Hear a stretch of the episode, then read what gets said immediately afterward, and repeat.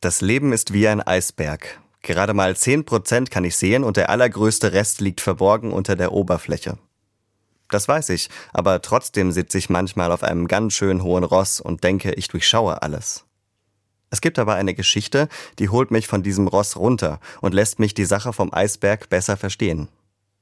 Herr Schmidt steigt nach einem langen Arbeitstag erschöpft in den Zug, um nach Hause zu fahren. Beim nächsten Halt steigt ein Vater mit seinen drei Kindern dazu. Der Vater setzt sich still auf einen Platz, während seine Kinder lautstark durch das Abteil krakehlen. Bei Herrn Schmidt beginnt es zu brodeln, bis plötzlich sein Ärger hochkocht und er den Vater ungehobelt zur Rede stellt.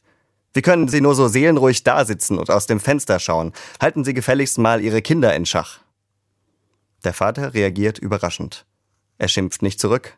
Er dreht sich um und antwortet ruhig Entschuldigen Sie, dass meine Kinder Sie gestört haben. Wir kommen gerade aus dem Krankenhaus. Meine Frau, die Mutter meiner Kinder, ist gerade nach ihrer langen Krankheit gestorben. Wie sich Herr Schmidt gefühlt haben muss, brauche ich nicht zu sagen.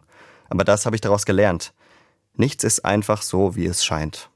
Und vielleicht hat das auch Jesus gemeint, als er gesagt hat, richtet nicht, damit ihr nicht gerichtet werdet.